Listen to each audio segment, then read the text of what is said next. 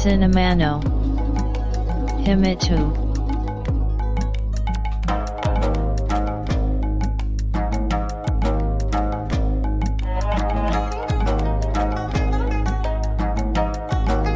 This broadcast is made by Cinema Podcaster Fuji Walker.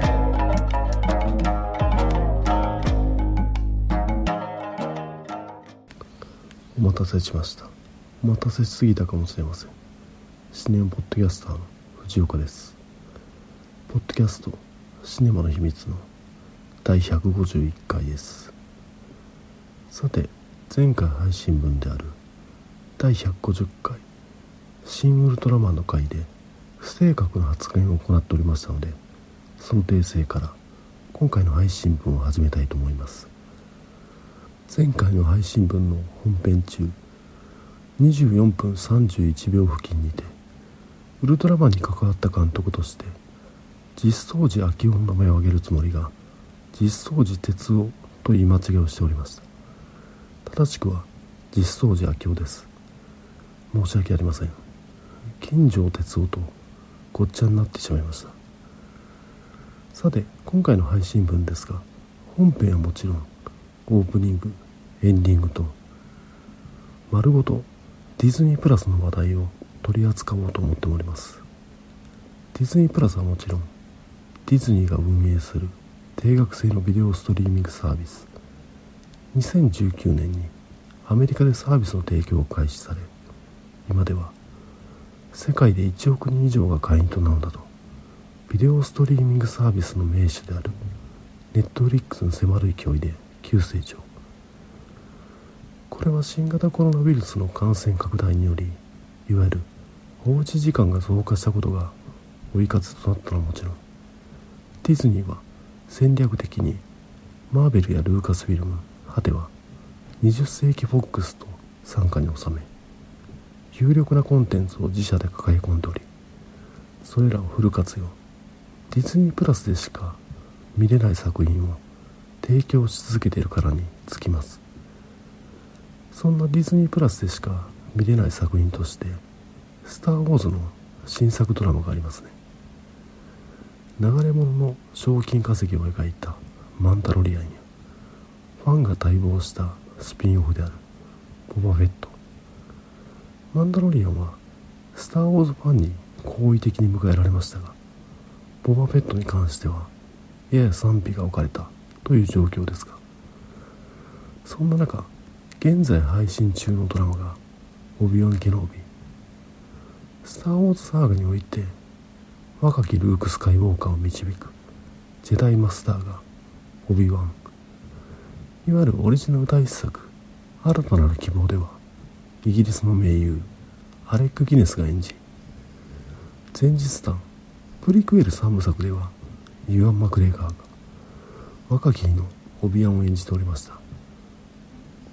この配信ドラマでは17年ぶりにイアン・マクレガーが再現。イントン生活を送るオビアンを演じています。ちなみにアレック・ギネスはオビアンを演じたことを後悔しているとされオリジナル第2作「帝国の逆襲」オリジナル第3作「ジェダイの復讐」ではワンシーンの出演に対して新たな希望と同じ金額の出演料を要求したと伝えられています。これはユアン・マクレガーにとっても同様でインタビューなので「スター・ウォーズ」などの話を振られると撮影時の苦労話などネガティブな話題に終始する始末。そのため2017年頃にオビワンが映画企画として制作されるのではと噂されるとほんまにやるのかと懐疑的な雰囲気がありました。その後「スター・ウォーズ」の映画企画が興行的にもそれほどのヒットとはならずファンにも否定的に受け止められる中ドラマ「マンダロリアン」が評判となっていた影響でオビワンは映画として制作するのではなく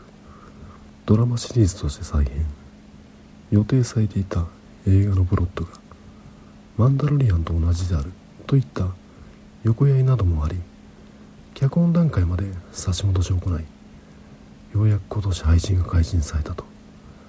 なかなかの難産となりました。いわゆる新たな希望で描かれるオビアンは主人公ルークの近所に住む変わり者のじいさんでプリクエル3部作の最後にそれはルークの成長を見守るため隠遁生活を送っていたとなりました。そのため目立たなく生きている人物がホイホイ気軽に銀河を股にかけるなど大冒険を繰り広げてもらってはいわゆる世界観が壊れてしまうわけです。それ相当の理由がないととある種の懸念を抱えながらドラマ「オビアン」を見てみると物語としてはその手があったかと膝を打つ展開なかなか楽しんで見ております。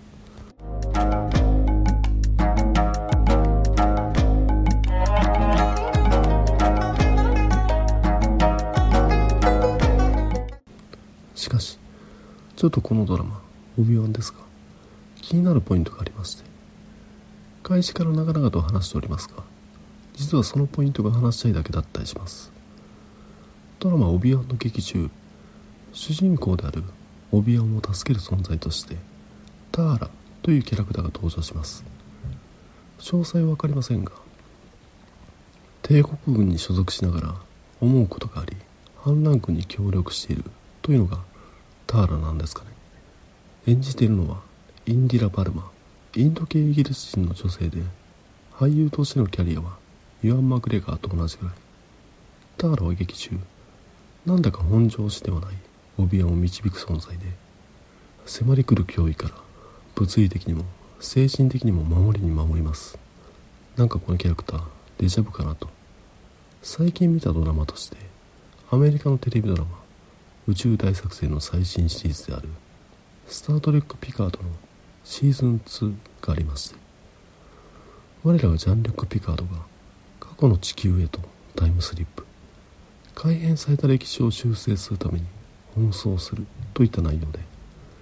そのドラマでピカードを助けるのがタリンという女性。過去のトラウマと向き合うのを避けるピカードに対して優しく導く存在です。演じているのはオーラ・ブレイディ。アイルランドの舞台女優。つまり何が言いたいのかというとドラマ「オビ＝ワン」におけるターラとスター・トレック・ピカードにおけるタリン。いわゆるヒロイン枠ですね。それが同じように母親的に主人公を包み込むキャラクター造形となっているのが面白い。完全無欠とされていた主人公の内面は傷だらけである。そのため無意識のうちに母親的な人物に救いを求める。ドラマ「オビアン」を見るにあたっては母親というキーワードで読み解くと意外とスッキリするのではと思うわけですね。そうするとこれまでオリジナル3部作やディズニー買収後の3部作なので触れていなかった。ルークの母親であるパドメへの言及があったとかそもそも物語の発端となる人物も後のとあるキャラクターの母親なわけですから。そんなこんなで本題と関係ない話をだらだらと話しておりますがこのポッドキャスト各週木曜日に配信を行っておるわけですが大体前日である水曜日にまとめてるんですね。それがこのドラマ「オビワン」の配信もまた水曜日となっておりかぶってしまってるわけです。これ悩ましいところでポッドキャストをまとめてから最新回見ようと思うんですがついつい見てしまうと。そのため今回の配信分も若干遅れての配信となっていると思います。これもひとえにドラマ「オビアン」が面白いからといった感じにシネマの秘密第151回始めます。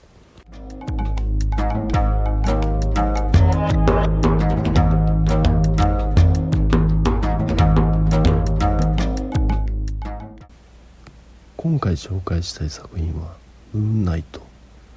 2022年に制作されたアメリカドラマ。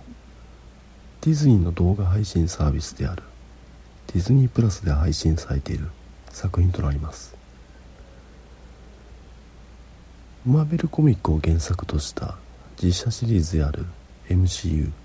マーベル・シネマティック・ユニバースのドラマ作品。映画はもちろん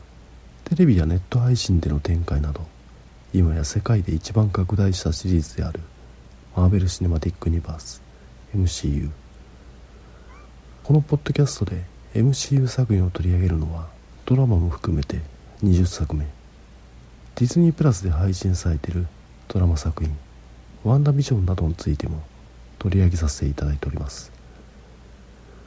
配信ドラマでの展開はこれまでスカーレット・ウィッチことワンダやマイティー・ソーの弟であるロキなど MCU に登場した脇役キャラクターを主人公にしたスピンオフばかりでしたが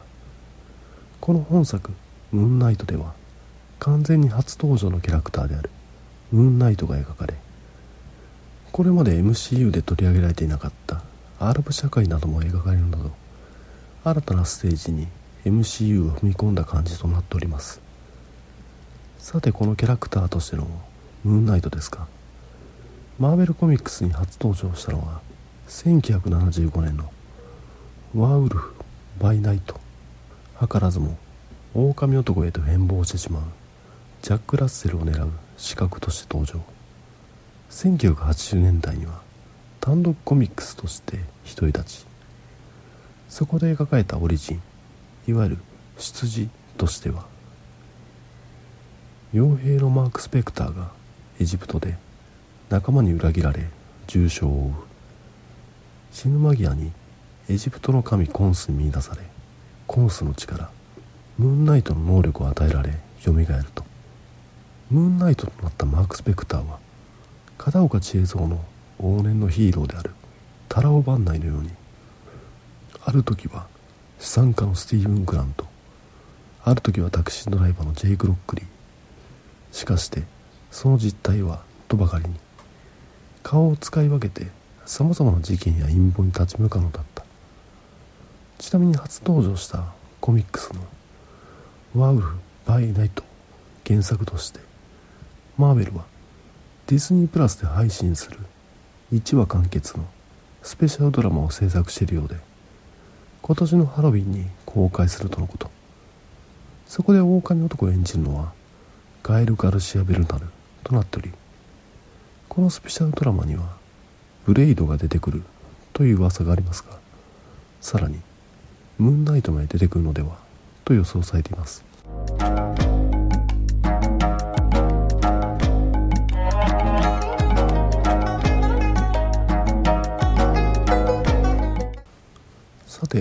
このムーンナイトですが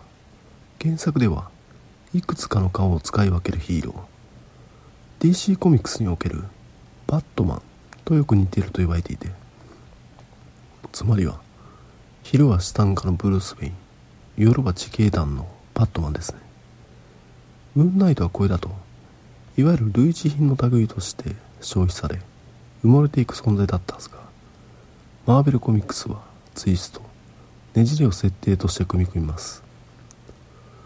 ムーンナイトことマーク・スペクターを主人格として別人格のスティーブン・グラントジェイク・ロックリーいわゆる多重人格であると再設定したわけですね。結果ミステリー小説における信頼できない語り手みたいな効果を生み正義のために力を振るうとされているムーンナイトが途端に信用できないキャラクターに。結果カルト的な人気を博していくわけですね。マーベル側としてもこれはドラマチックなヒーローであると。これまで何度か実写化の動きを見せてまして。番長ことウェズリー・スナイプスによる映画「ブレイド」のヒットを受けテレビドラマ版「ブレイド」が2006年に放送されますがいわゆる視聴率が振るわずに。あえなくキャンセル。これを打ち切りにならなければシーズン2ではムーンナイトの登場が検討されていたとなっており2008年にはドラマ「コレクター」の脚本家である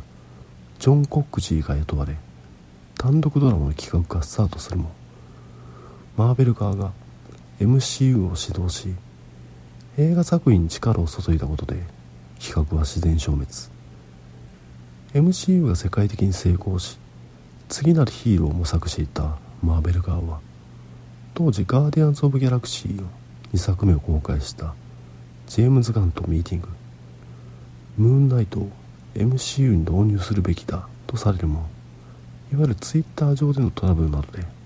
ジェームズ・ガンが解雇されるなどの騒動でムーンナイトの企画はまたもや進展せず。しかし一気に流れが変わります。ディズニープラスがスタートし MCU のドラマ作品も展開されることが決まると当時ドラマ「アンブレラ・アカデミー」などを手掛けていた脚本家のジェレミー・スレイターが雇われムーンナイトの企画がスタート。ジェレミー・スレイターが決めたかどうかは定かではないですが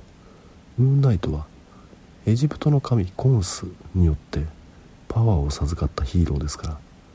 エジプトの人に演出してもらうとエジプトの映画監督モハメド・ディアブに声をかけます。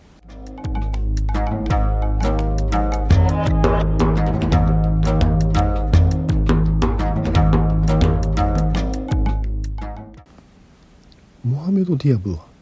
映画「カイロ678」というエジプト社会における痴漢問題を扱った作品が国際的に評価された映画監督。モハメド・ディアブは常々ハリウッドが描くエジプト描写はステレオタイプであり舞台となっても現地の俳優を一切起用しない姿勢に対して疑問を持っておりこれはいいチャンスとばかりに200ページにも及ぶ概要をまとめます。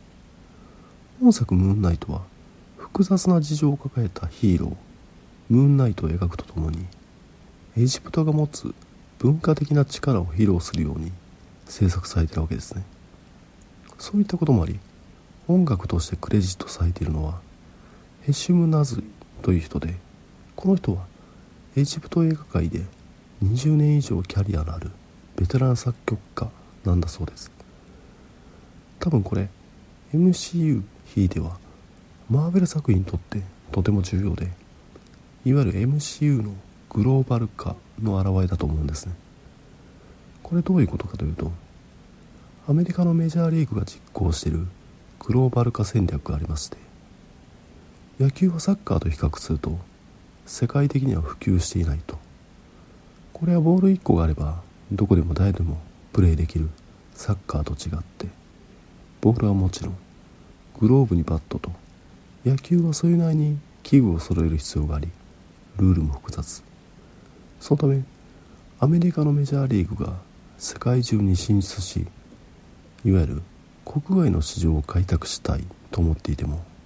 大きな壁が立ち塞がってたわけです。その壁を打破するために2000年代以降メジャーリーグは野球が全く浸透してない国にもスカウトを派遣します。現地でイベントを企画し有力な選手候補を募集。そこで集まった人たちにトレーニングを施しメジャーリーグでプレーしてもらうわけです。そうすると自国の選手が試合で活躍する様をその国の人たちは見たくなりメジャーリーグの放映権が売れるとなるわけです。これが選手を輸入し試合を輸出するというメジャーリーグのグローバル化戦略です。本作「ムーンナイト」で感じたのはこういったメジャーリーグ同様の戦略です。ただ選手ではなく現地出身のマーベルヒーローを登場させ活躍させると。そうするとそのヒーローの出身国の人たちはみんな見るとなるわけです。これいわゆる2010年代以降のハリウッド映画で顕著となったいわゆる中国推しと似ていますがこの中国推しは中国資本をスポンサーとして呼び込むために現れた現象で中国受けする要素や中国で人気とされる俳優の起用などあくまでも資本家に向けた制作の段階での制限であり多くの観客にとっては関係のないことでした。それに対して MCU のメジャーリーグ化はバラエティに富んだ俳優やヒーローの登場が期待できまた作り手の意識は観客の方を向いているわけですから面白いものが期待できると。なぜこういったことを思ったかというと本作「ムーンナイト」の監督であるモハメド・ディアブはとある忘れ去られていたエジプト由来のマーベルヒーローを本作で見事に発掘してみせ現代にマッチした形で登場させます。ここからは多少ネタバレとなりますが本編の内容には触れないつもりではあります。この復活させたヒーローがスカーレット・スカラベ1970年代にマーベルがリリースしたコミックスにインベーダーズというのがありましてこれは第二次大戦中に活躍した初のスーパーヒーローチームであるインベーダーズの活躍を描くといった後付けで設定された話キャプテンアメリカを含むインベーダーズの面々インベーダーズ面々は連合軍の一員として従軍し時にはイギリスでチャーチルを助けたいと世界各地で数十国の陰謀を撃破していくというお話となっています。そんな中北アフリカ戦線連合軍の侵攻に苦戦するイタリア軍応援としてドイツ本国からロンメル元帥の戦車部隊が派遣されてきて一大攻勢を仕掛けるのとミリタリー好きには大好物の状況にインベーダーズの面々も連合軍の反転攻勢のために投入されます。舞台はエジプト。考古学者のアブドゥル・ファウルはエジプト政府のエージェントとして働いており現地でゲリラ活動を行うテログループスカラベの息子を掃討するために派遣されてきた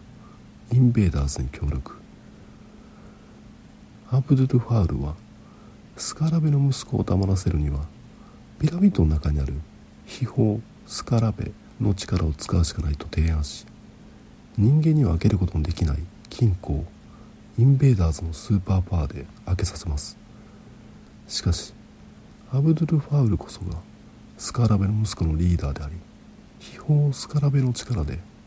スカーレット・スカラベへと変身しインベーダーズはもちろんエジプトの独立を守るため連合軍数十国とも死闘を繰り広げるのだった。インベーダーズにとってはヴィラン悪役でもエジプト人にとってはヒーローという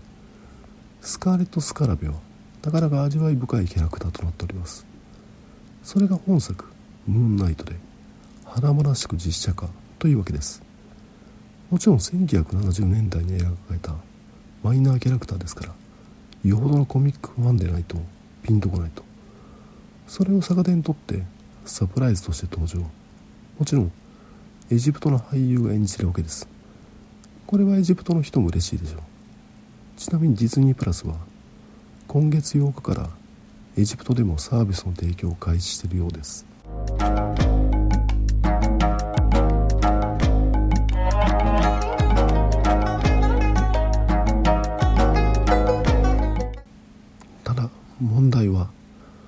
本作「ムーンナイト」の主要な舞台は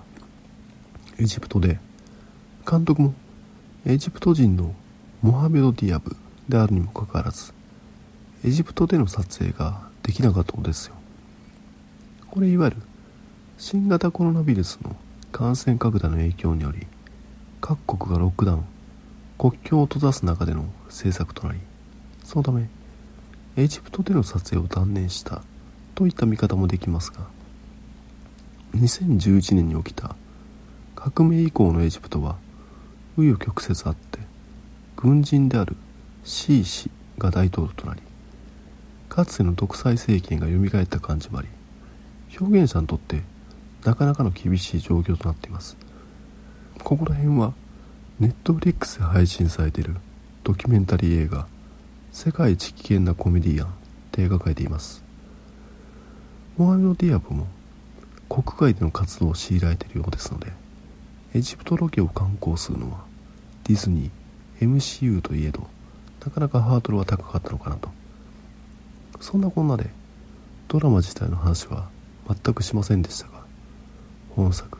おすすめです。ちなみに主演のオスカー・アイザックの熱演は言うに及ばずイーサン・ホークは偉大な役者であるというのも付け加えておきたいと思います。本作の撮影過程において俳優陣により台本の読み合わせの機会を設けるべきだと制作陣に進言。本作におけるヒロインとして起用されたメイ・カラマビーはエジプト出身ということもありエジプト映画界では俳優は演出家の指示に従うという慣習となっているので自分の意見をプロデューサーに話すべきか悩んだそうですがイーサン・ホークの提案した読み合わせを利用しメイ・カラマビーは思い切って意見をぶつけ制作陣もその意見に乗っかり結果本作は新たなヒーローのオリジンとなったというわけですね。これはもちろん当初の予定にはなかったものなんだそうです。あとギャスパー・ウリエルを呼んできたのは監督であるモハメド・ディアブ。報道されている情報を鑑みるとマーベル側としては他の MCU 作品とのつながりを意識しシャロン・カーターの登場を予定していたようですがそのポジションはギャスパー・ウリエル演じるキャラクターになりました。もちろん報道されている通り本作の撮影直後にギャスパー・ウリエルは事故で亡くなってしまうわけで最後の撮影した作品としてはいわゆる端役でギャスパー・ウリエルを起用するにしてはもったいなさすぎると思ったら前述した映画「カイロ678」を引っ提げてモハメド・ディアブがフランスの映画祭を訪れた際にギャスパー・ウリエルが声をかけ次に映画を撮るときは呼んでくれと頼んだことを覚えており10年越しにオファーしたところギャスパー・ウリエルも覚えており実現したという経緯があるそうです。これはちょっといい話だぞといったところで本作改めておすすめです。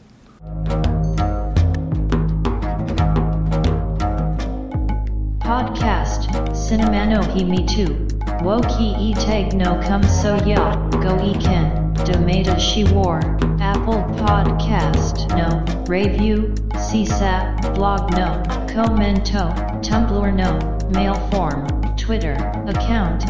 At Cinemana Himitsu Made Onega こんな感じでムーンナイト紹介させていただいたんですがどうでしょう？さて今回話させていただいたドラマ「ムーンナイト」はもちろんディズニープラスで配信されているドラマ作品ですがこのディズニープラスでは MCU のドラマはもちろんオープニングで話させていただいた「スター・ウォーズ」のドラマ作品も見ることができます。さらにこれ個人的に注目だなと思っているドラマ作品がありましてちょっとその話をさせていただきます。それがドラマ「ウィロー」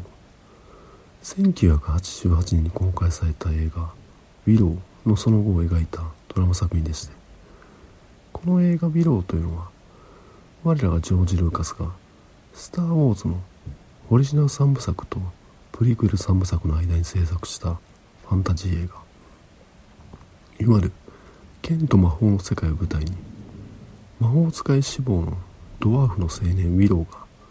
村に置き去りにされた人間の赤ちゃんを返すため旅に出るといったお話で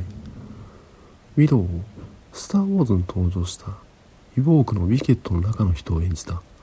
ワーウィック・デイビスが演じウィローの冒険を助ける戦士マッド・マーディガン役がバル・キルマー。後にピーター・ジャクソンがトールキンの指輪物語を映画化した。ロード・オブ・ザ・リングを見た時にこれウィローじゃねえかと思ったぐらい似ていると。いわばルーカス版指輪物語で指輪を赤ちゃんに置き換えただけとも言え2時間で完結する指輪物語とも言えます。監督したのはロングハーバードでジェームズ・ホナーの出かけたテーマ曲も耳に残ります。この映画「ビロー」のその後を描くのがディズニープラスで配信されるドラマ「ビロー」その予告編が先日公開されました。見どころとしては映画「ハンソロスター・ウォーズ・ストーリー」で強いインパクトを残すエリン・ケリーマンや MCU 版スパイダーマンでフラッシュ・トンプソンを演じているトニー・レブロリなどやや癖の強いハリウッドの若手スターを起用していることといわゆるモーフィングなど当時としては最先端の CG 技術を導入していたけど基本はフィル・ティペットによるアナログ的な特殊効果で表現されていたファンタジーの世界がドラマ「ビロー」では現在のテクノロジーで大幅アップデート。ある種見ているこちらが忖度して保管して楽しんでいた世界がここまで表現されてるわけでこれを見たいと。ドラマ「ビロー」は今年11月に配信開始となっていますので配信された際にはその感想などお話しできればと思っておりますさあこれで今回の配信終わりですが第151回が最終回にならないことを願ってますお聴きいただきありがとうございました繁栄と長寿 Shine wa no himi tu podcast. Tuki ni sun kite. Kokshu makio b hai shin. Bat kunan bar wo mixcloud ni tag hai shin chu. In to enjoy the next broadcast distribution.